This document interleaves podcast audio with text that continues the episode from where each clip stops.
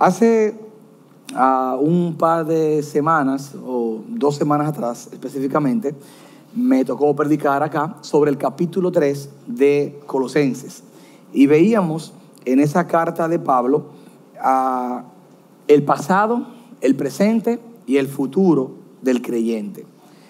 Veíamos que como cristianos tuvimos un momento donde todo inició, el pasado.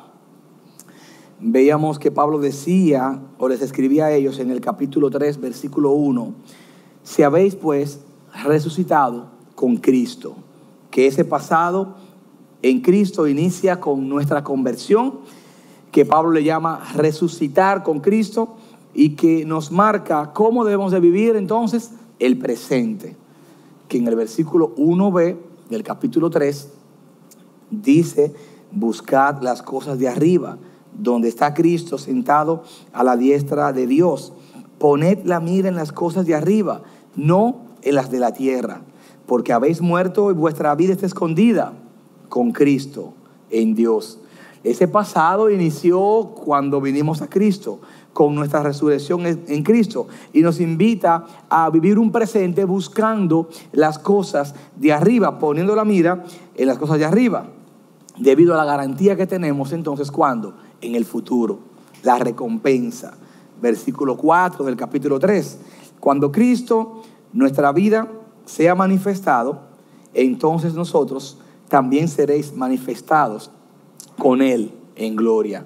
Cristo regresará y nosotros disfrutaremos de esa gloria eterna juntamente con Él. Hoy vamos a estar adentrándonos al versículo 5 del capítulo 3 de los Colosenses. Pero antes de dar esa introducción del versículo 5, yo quiero que oremos nuevamente. Señor Todopoderoso, muchas gracias. Gracias por tu palabra. Ella es el suero es la vitamina, es el alimento, es la fortaleza, es la almohada para nuestro cuerpo descansar.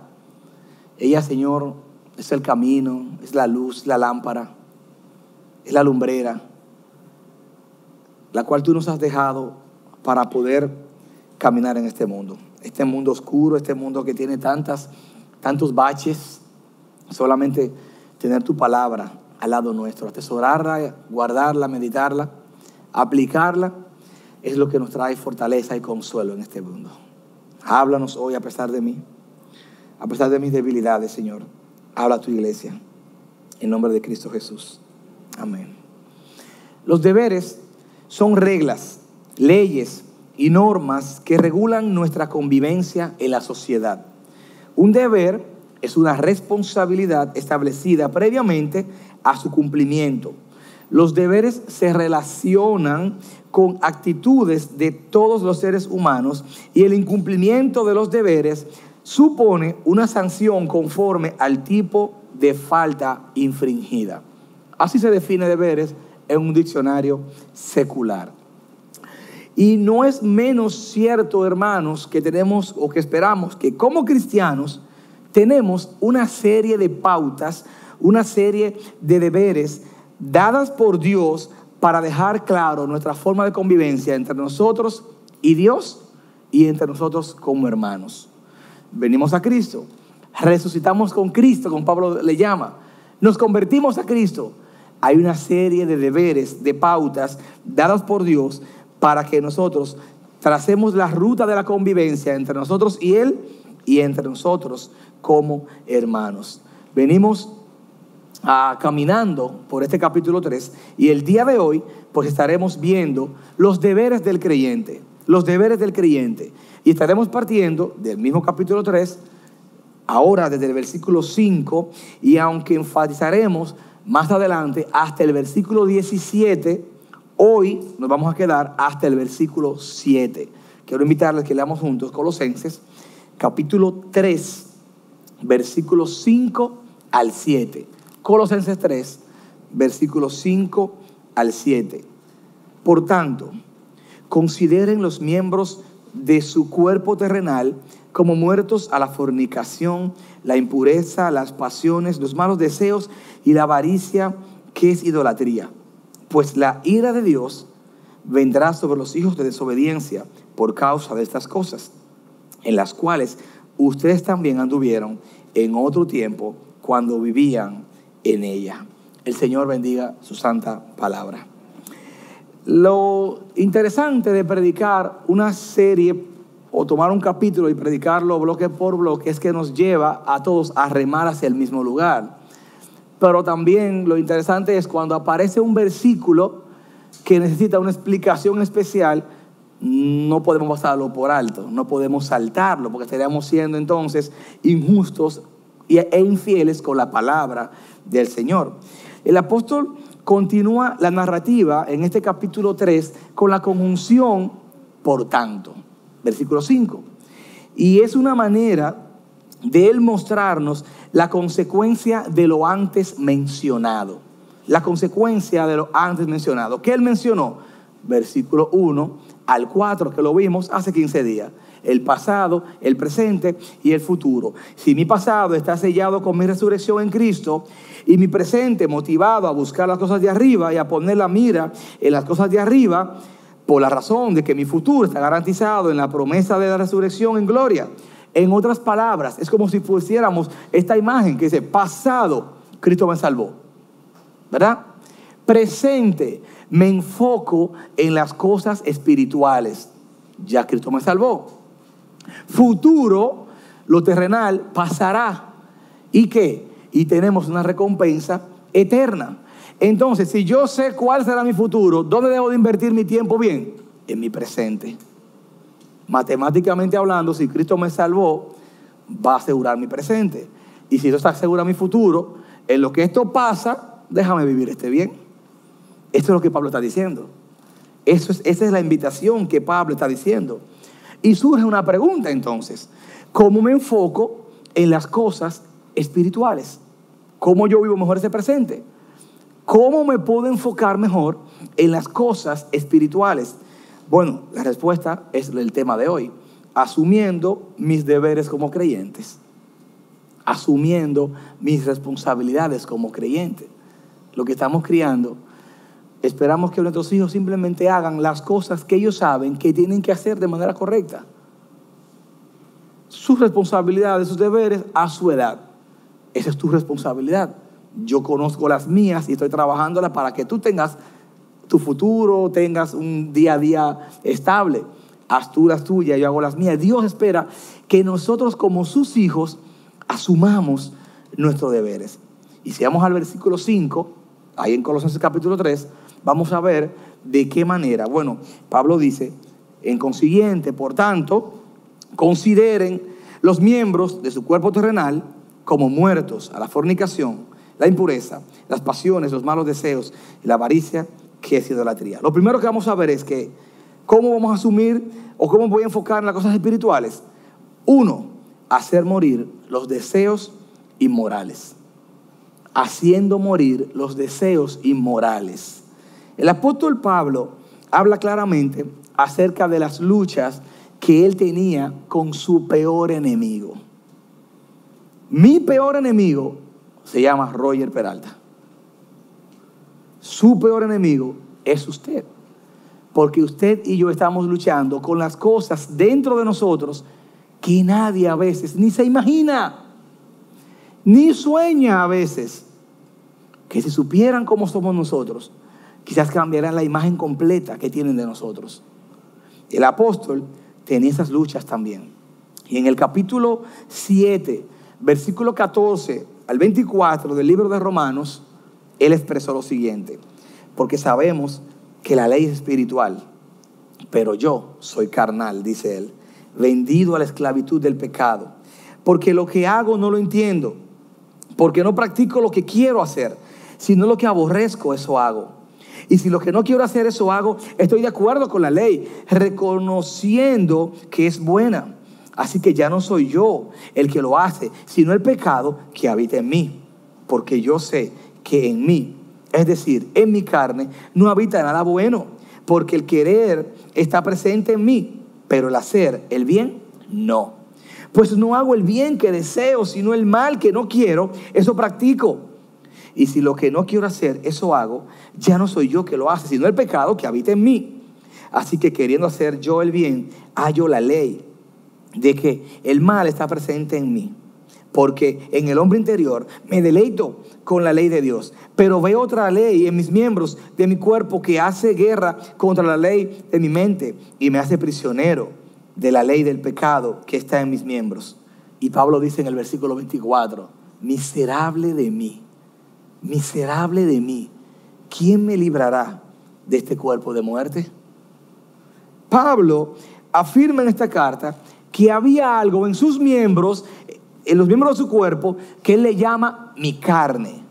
Algo en mi carne que produjo dificultad en su vida cristiana y le hizo prisionero del pecado. Hermanos, ¿estamos nosotros conscientes de lo serio que puede ser esta batalla? Esto es muy serio. Esta batalla es muy seria porque esta batalla es con el enemigo que llevamos dentro. Porque una de las maneras de nosotros matar esta carne es estando consciente de cuáles son sus apetitos, sus deseos, sus pecados favoritos, las cosas que me atraen, las cosas que me hacen sentir, sentir tentado y las cosas que me hacen caer también. Y cuando yo digo matar mi carne, no es que le hagamos daño físico a la carne. Es una manera de decir, de luchar con ese propio yo interior que se inclina a hacer cosas que a Dios no le agradan. De eso estamos hablando. Y este tipo de análisis debe ser lo suficientemente honesto. Y debe de partir de una comparación absoluta no de una comparación relativa en cuanto a lo que es correcto delante de Dios. ¿Por qué digo esto? Porque vivimos en un mundo eh, que podemos decir que se mide partiendo de lo que hacen los demás, pero la verdad es absoluta, no por lo que haga la mayoría, la verdad es absoluta por lo que diga este libro. Repito, iglesia, la verdad no es absoluta por lo que diga la mayoría de personas, la verdad es absoluta por lo que diga la palabra de Dios. Nosotros podemos vernos tentados a cambiar el concepto de verdad porque todo el mundo diga que eso es verdad. Si la verdad, si la palabra del Señor dice que tal cosa es verdad, aunque todo el mundo diga lo contrario, si la Biblia dice que eso es verdad, eso es verdad. Y me refiero a esto porque el apóstol en, este, en la carta de Colosenses, en el capítulo 3, en el versículo 5, nos manda a morir a cosas que ante los ojos del mundo quizás no están mal. El apóstol nos invita a morir a cosas que ante los ojos del mundo quizás son, oye, ¿eso es, lo que hace todo el mundo? Esa es la práctica diaria de la gente. Pero la Biblia nos manda a morir a estas cosas y hermanos, tenemos que dar respuesta. Tenemos que dar respuesta. Y la pregunta es, ¿y morir a qué? Versículo 5. Vaya conmigo. Por lo tanto, consideren los miembros de su cuerpo terrenal como muertos. ¿A qué? A la fornicación, la impureza, las pasiones, los malos deseos, la avaricia, que es idolatría. La fornicación viene del griego porneia.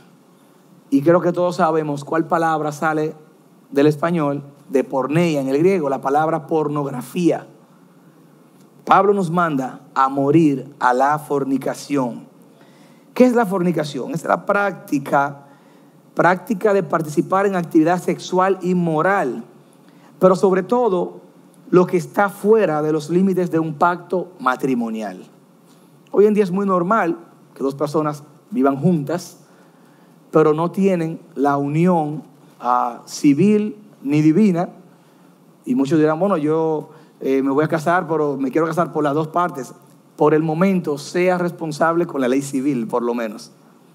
Y gloria a Dios por las tantas parejas que han llegado a nuestra iglesia, que han llegado en una unión de pornea y después de estar en Cristo, toman la decisión de agradar a Dios casándose para agradar a Dios. La palabra del Señor dice que tenemos que morir a la fornicación. Esta palabra aparece 34 veces en el Nuevo Testamento y se refiere a toda clase de actos de inmoralidad sexual. La fornicación es un acto de inmoralidad sexual, el cual la palabra del Señor nos manda, nos manda a morir a ellas. También la impureza. Dice el apóstol Pablo que debemos de morir a la impureza. Suele asociarse a cierta perversidad, a la inmoralidad sexual también. También nos manda a morir a las pasiones, literalmente lujuria, sentimiento vehemente, capaz de dominar la voluntad y perturbar la razón. Eso es las pasiones, un sentimiento que es capaz de dominar la voluntad. Los malos deseos, de la etimología griega epitumía, epitumía, y aparece 38 veces en el Nuevo Testamento y significa un deseo intenso, bueno o malo. La mayoría de las veces indica un mal deseo. El deseo en sí, hermanos, es algo ah, moralmente neutral. El deseo es algo moralmente neutral, pero desear es más que contemplar o anhelar algo. Epitumía que es el griego de deseos, denota una resolución firme, literal, que es la reunión de energía física para hacer realidad la visión que se tenía en mente. Es la fuerza que usted y yo le dedicamos para que algo se dé, llanamente hablando. Eso es deseo. Eso necesariamente no es malo. Pero el apóstol advierte a no, que el Señor nos, que muramos a los deseos, sino a los malos deseos. A los malos deseos. A ese, a ese arraigo de energía para hacer cosas cuya productividad final no va a glorificar el nombre del Señor. Y, eso, y a uno le pasa eso a cada rato. Uno dedica a veces tiempo a cosas que después uno dice, oye, pero yo perdí tres días en eso y esfuerzo, y reuniones, y dinero, y gasolina, y saliva, y energía, y al final no era nada. Entonces el apóstol también nos manda a morir a esos malos deseos. Y como le decía, la palabra deseo es algo, el deseo es algo neutral, pero asociado a la inmoralidad sexual, a veces también hay malos deseos en torno a la, a la sexualidad. Y el apóstol dice que tenemos que morir a la fornicación, a la impureza, la fornicación, porneia, impureza, las pasiones, los malos deseos, epitumía. Y por último también nos manda a morir a la avaricia, que es del griego pleonexia, pleonexia. Y es un deseo pecaminoso de tener más y más, más y más. Trabajar es una cosa, esforzarnos es una cosa. Estamos llamados a hacer eso. Estamos llamados a esforzarnos con empeño pero no estamos llamados a ser avaros, porque al final ya no se trata de, buscar el bien para mí ni para mi familia, se trata de crear un Dios, un ídolo.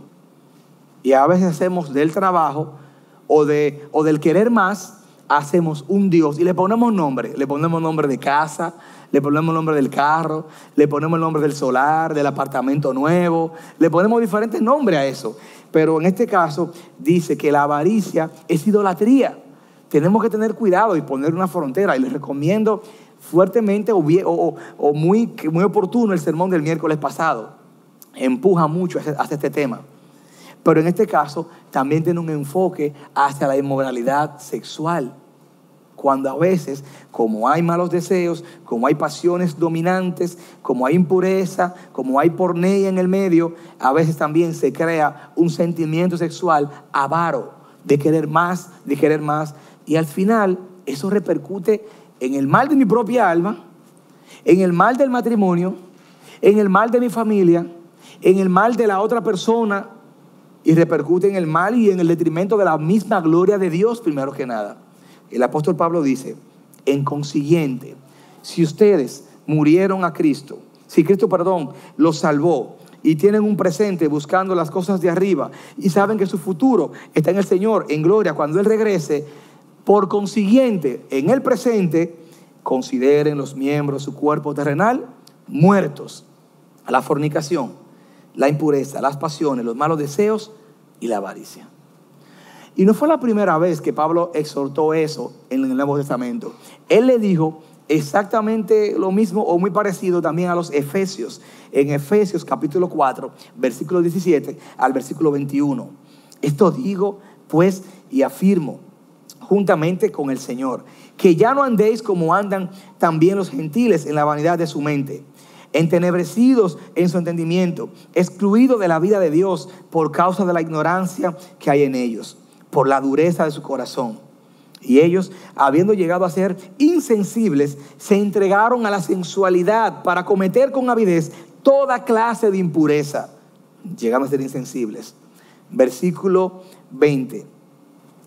Pablo apela otra vez a su conversión. Pero vosotros no habéis aprendido así a Cristo, de esa manera. Si en verdad lo oísteis y si en verdad habéis sido enseñados en Él, conforme a la verdad que hay en Jesús. Colosenses 1, si pues habéis resucitado con Cristo. Efesios 5:20, pero ustedes no aprendieron así a Cristo. ¿Cuál es el punto de partida entonces para toda lucha carnal de nosotros como seres ahora que somos espirituales, que somos hijos de Dios? Es Cristo.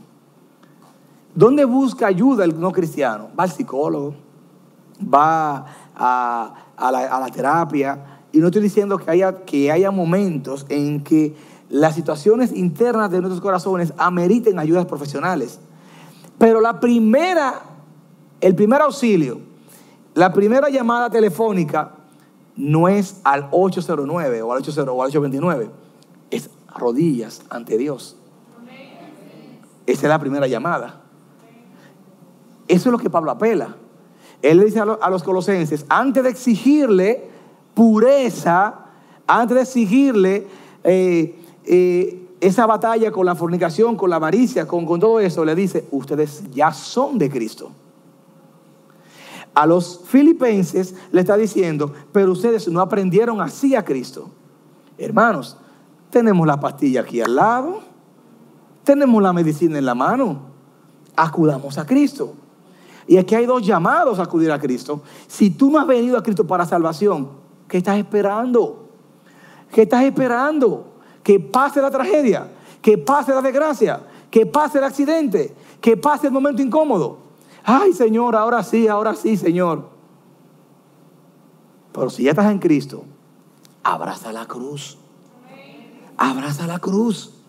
Ya tienes la medicina. El apóstol nos manda a que a considerar estos miembros de nuestro cuerpo terrenal como muertos. La fornicación, la impureza, las pasiones, los malos deseos, la avaricia que es idolatría. El pecado ejerce mucha fuerza una fuerza tan profunda en la vida de muchas personas que muchas veces es más fácil sacarse un ojo o cortarse una mano antes que ganar una lucha. Hay personas que se han entregado al pecado, que ya viven así como un cerdo en una posilga y come basura y no le importa y come... Miren, nosotros rescatamos una perrita en casa. Yo caí en ese gancho. Yo estaba corriendo en el parque los hijos míos tienen años que la papi, la perrita, papi, la perrita, papi. Y yo le compré unos pececitos en la pandemia. Llegué un día a la casa con pececitos en la pandemia. No, no queremos pececitos. No, pero vamos a atender los pececitos primero. Se murieron casi todos los pececitos. Bueno, otro día llegué en la pandemia con tres pajaritos. Llegué, aquí hay unos pajaritos. No, no, no, es un perrito que queremos, un perrito. Dios mío. Pues el otro día estábamos corriendo en el parque y encontramos, el Señor mandó la, la. Allá tenemos a Anacaona. Oigan el nombre. Sí, se lo pusieron ellos el nombre, ustedes saben. Anacaona. Y resulta que la perrita de la calle, ustedes saben, y la perrita llegó a un hogar, veterinaria, vacuna, eh, eh, cositas, todo, todo, todo, su camita, toda su cosa. Pero la perrita no entiende que ella fue rescatada, ya, que ella no necesita vivir en la calle. Eso ya viene, va siempre a la basura a buscar cosas de la basura. Y yo le hablo, mija, ya el Señor te rescató, ya. Ya pasar la vida, ya. Y tengo que sacarle de la boca la, funda, la bolsa y, todo. Ella huele. Y cuando ella huele algo, y comience, yo, saca eso de la boca. Usted tiene allá comida buena, vaya a comer comida buena y agua de botellón. Usted está ahí bebiendo agua de la calle. Yo estoy predicando a la perrita todos los días. Y es lo que me viene a la mente aquí. Es lo que me viene a la mente. Porque esa lucha con el pecado, y vamos a verlo más adelante, vamos a verlo más adelante, el por qué debemos de morir a esos deseos inmorales. Los deseos inmorales están aquí, pero ya yo estoy en Cristo. Pero yo voy a sentir la tentación de ir a cargar la basura muchas veces. Pero el Señor me sacó de ahí. Ya no hay necesidad de eso. Hermanos, el comentarista Matthew, Matthew Henry dice acerca de esto, dar muerte, dar muerte al pecado no es acabar de una vez con él, no es acabar de una vez con él, pues eso es imposible. En esta vida es imposible acabar así de una por todas con el pecado. El pecado que anida en nuestro interior, el pecado que se anida en nuestro interior como una hidra de múltiples cabezas, se yergue una y otra vez cuando ya lo creíamos vencido y dominado. Se le puede cortar el tallo, pero siempre queda la raíz. Queda la raíz. Tampoco consiste en afligir el cuerpo con azotes, con privaciones. No, dice el autor, es una labor más profunda. Es una labor más profunda. Se necesita una crucifixión. Se necesita una crucifixión. No por las propias fuerzas, no, sino por el poder del Espíritu Santo, el cual está siempre a nuestra disposición. En la práctica de la vida cotidiana consiste en decir contundentemente y diariamente no, no, no a lo que nuestro viejo yo desearía de forma natural. ¿Ya? Está claro explicado ahí. Es constantemente. Y por eso que el apóstol dice, en consideración. Yo no puedo hablarle esto a gente que no tenga Cristo. No, no se entiende. Porque el que no tiene a Cristo no va a tener un punto de partida para lidiar con sus luchas. Nosotros ya tenemos el punto de partida y es Cristo y es la cruz de Cristo. Entonces, en consiguiente, dar muerte al pecado no es venir y decir, no, porque yo me voy a poner de castigo yo mismo. No, porque yo voy a hacer tal cosa yo mismo. No. Dar muerte al pecado es venir a Cristo. Si no has venido, ven para salvación. Si estás en Cristo, agárrate a la cruz. Agárrate a la cruz. Agárrate, aférrate a la cruz. Entonces, ¿qué es lo primero que hemos visto hasta este momento? Que debemos hacer morir los deseos, los deseos inmorales. Versículo 5. Ahora, la pregunta que sigue surgiendo aquí es, ¿por qué debo de morir a esos deseos inmorales? Versículo 6, el apóstol la contesta. Vamos a leer todos juntos el versículo 6 ahí en su Biblia. Pues la ira de Dios vendrá sobre los hijos de desobediencia por causa de estas cosas. Dios es amor. Y todo el mundo dice, amén. Pero también Dios es fuego consumidor. Y también ahí decimos amén. Debemos decir amén. Dios es santo. Decimos amén.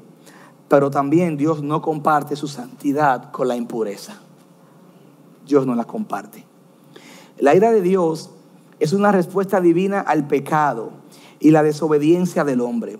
Es consistentemente dirigida hacia aquellos que no siguen su voluntad. Esta ilustración yo la usé hace mucho y la voy a repetir otra vez porque creo que encaja muy bien aquí. Cuando uno era muchacho, los padres lo mandaban a limpiar frijoles. Uso frijoles por el lenguaje internacional. Por aquí decimos habichuela. ¿Cuándo aquí limpiaron habichuela? Todos sabemos eso. Y uno pasaba, ver la que tenía el gorgojo, la que estaba picadita, la que tenía tal cosa. Y uno no le daba estrés, uno lo hacía como, como bien y eso. Y entonces, después que uno tenía una o dos horas para comerse un chin de habichuela, pasaba la mañana en eso. Yo no sé cómo es, como, bueno, ahora las personas comienzan a cocinar así como que rápido. Antes en mi casa comenzaban a cocinar a las 9 de la mañana, a la de las 12, era así como que comenzaban, porque había que más el sazón todo, todas las cosas como que en su proceso. Pues en el caso de limpiar frijoles, Después que no tenía tiempo limpiando frijoles, venía la mamá de uno y ponía lo que supuestamente estaban limpios en un envase seco y le vertía agua adentro. ¿Y qué pasaba? Los dañados subían. Es la mejor forma de yo ilustrar la santidad con el pecado. La santidad es el agua. El frijol somos nosotros o nuestras acciones. El frijol podrido son las que salen porque no son compatibles con la santidad. ¿Se entiende claro? Es como que yo ponga en un mismo envase agua y aceite. Por más que lo mueva, llegará un momento que vivirán separados. Es imposible, es imposible. Y a veces nosotros jugamos con el concepto de Dios como que Dios es un abuelito apoyador. Yo tengo hijos y mis hijos me dicen, papi, cuando sea grande quiero ser abuelo. Los abuelos siempre tienen dinero, siempre están en la casa, siempre tienen la nevera llena, siempre compran lo que uno quiere. No sé. Yo digo, bueno, mis hijos, hasta yo quisiera ser abuelo. Hasta yo quisiera ser abuelo, pero en ese sentido todavía no. Mucha gente ve a Dios como un abuelito apoyador, que nosotros hacemos cualquier acción y como que Dios, sí, hombre, mi hijo, ven.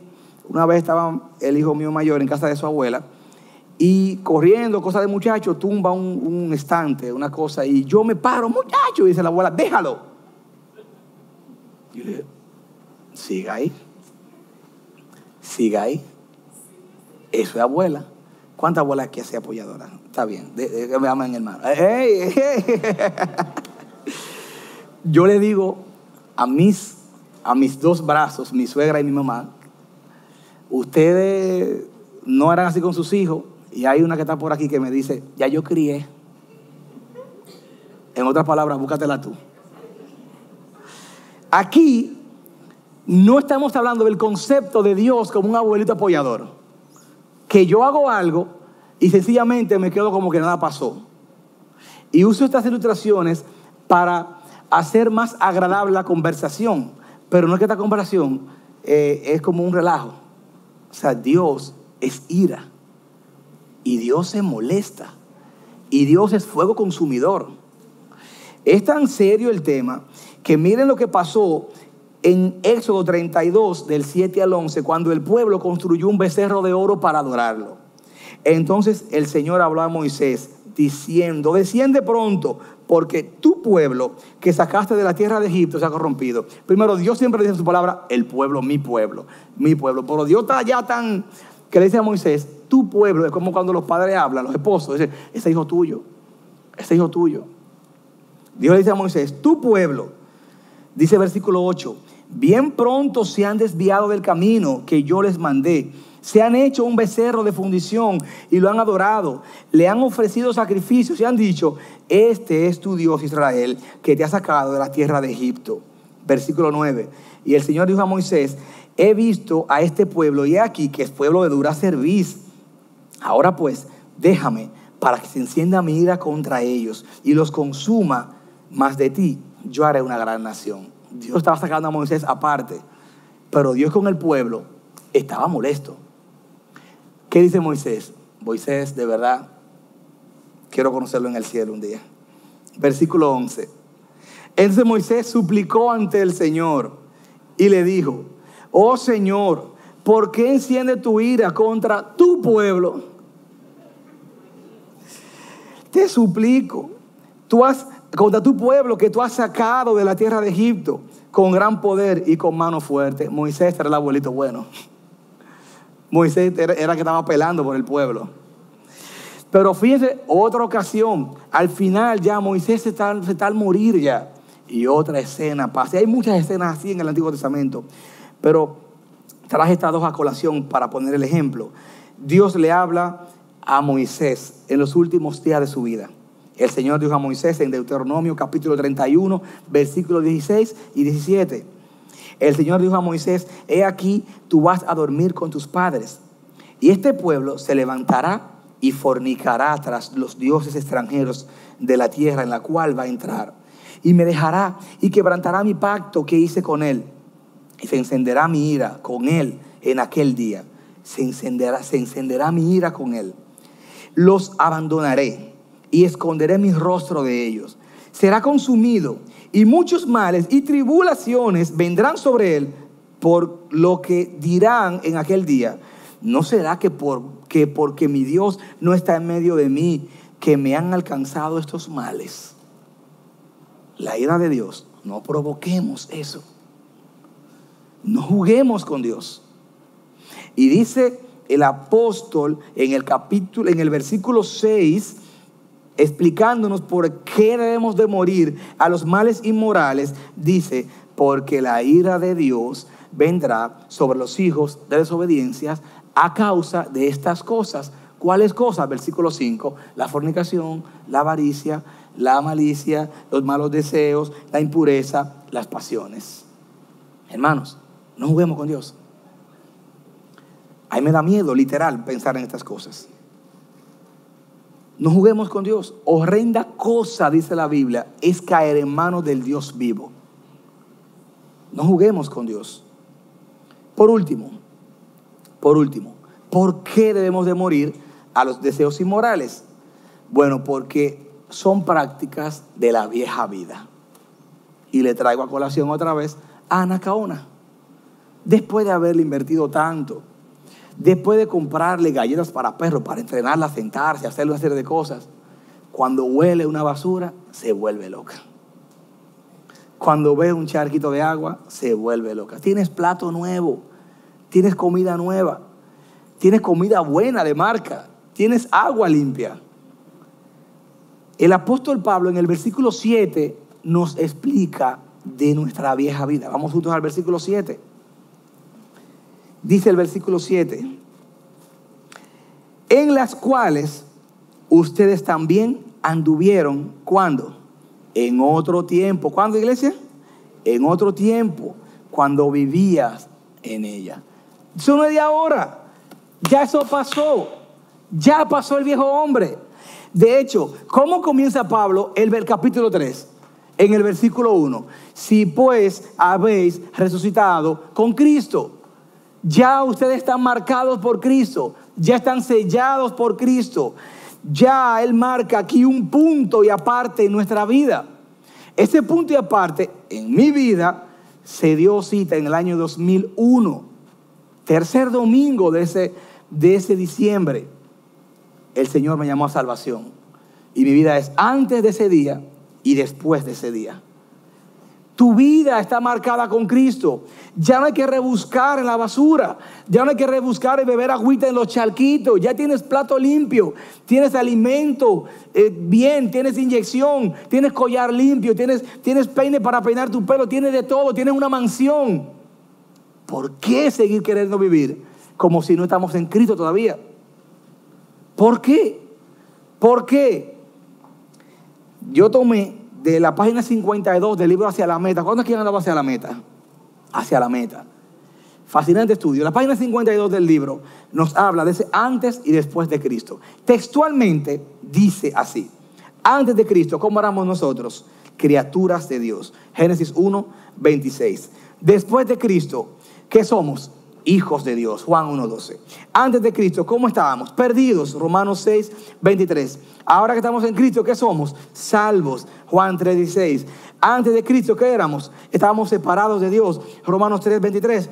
Ahora ¿qué somos? Tenemos comunión con Dios. Apocalipsis 3, 20. Antes de Cristo, ¿qué éramos? Impíos, muertos. Efesios 2, 1.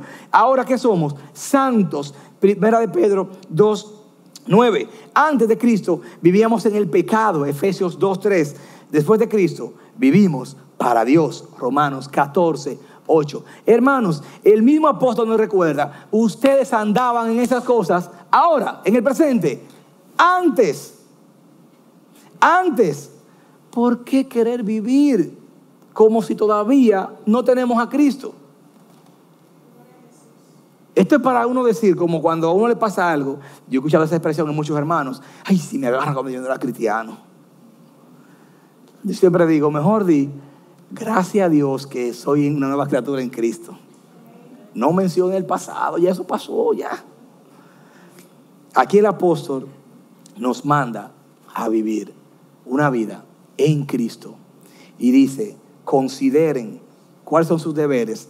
Esta primera parte estamos viendo que debemos de morir podemos considerar los miembros del cuerpo terrenal como muertos a la fornicación, la impureza, las pasiones, los malos deseos, la avaricia, que es idolatría. ¿Por qué, Pablo? Bueno, porque esto provoca la ira de Dios. Versículo 6. ¿Por qué, Pablo? Porque esas son prácticas de la vieja vida. Versículo 7. Hermanos, hay otros males que también tenemos el deber de combatir como cristianos. Son ah, los malos deseos actitudinales. Y eso lo veremos en otra entrega. En el versículo 8, si usted está ahí en su Biblia, ve que Pablo entonces habla también dejar que la ira, el enojo, la maledicencia, el lenguaje eso es, eso lo vamos a ver más adelante en otra entrega. Pero ya de esos deseos hablaremos después. Mientras tanto, hagamos reflexión sobre cómo estamos cumpliendo nuestro deber como cristianos de combatir los malos deseos inmorales que muchas veces se albergan en nuestros corazones y que nosotros a veces no le hacemos frente. Hermanos, si ya estamos en Cristo, tenemos el deber delante de Dios de combatir y de morir a los deseos como la fornicación, la impureza, las pasiones, los malos deseos, la avaricia. ¿Por qué, hermanos? Porque esto provoca la ira de Dios. ¿Por qué, iglesia? Porque eso es parte de una vida que ya pasó en nosotros. Yo quiero que terminemos leyendo todos juntos el capítulo 3 de Colosenses, el versículo 1 hasta el versículo 3, hasta el versículo 7. Todos, por favor, lo leemos en voz audible. Colosenses 1, versículos del 1 al 7. Si habéis, pues, resucitado con Cristo, todos juntos, buscad las cosas de arriba, donde está Cristo sentado a la diestra de Dios. Poned la mira en las cosas de arriba, no en las de la tierra, porque habéis muerto y vuestra vida está escondida con Cristo en Dios. Cuando Cristo, nuestra vida, sea manifestado, entonces vosotros también seréis manifestados con Él en gloria. Por tanto, versículo 5, considerad los miembros de vuestro cuerpo terrenal como muertos a la fornicación, la impureza, las pasiones, los malos deseos y la avaricia que es idolatría. Pues la ira de Dios vendrá sobre los hijos de desobediencia por causa de estas cosas, en las cuales vosotros también anduvisteis en otros tiempos cuando vivíais en ella. Iglesia, que el Señor nos ayude.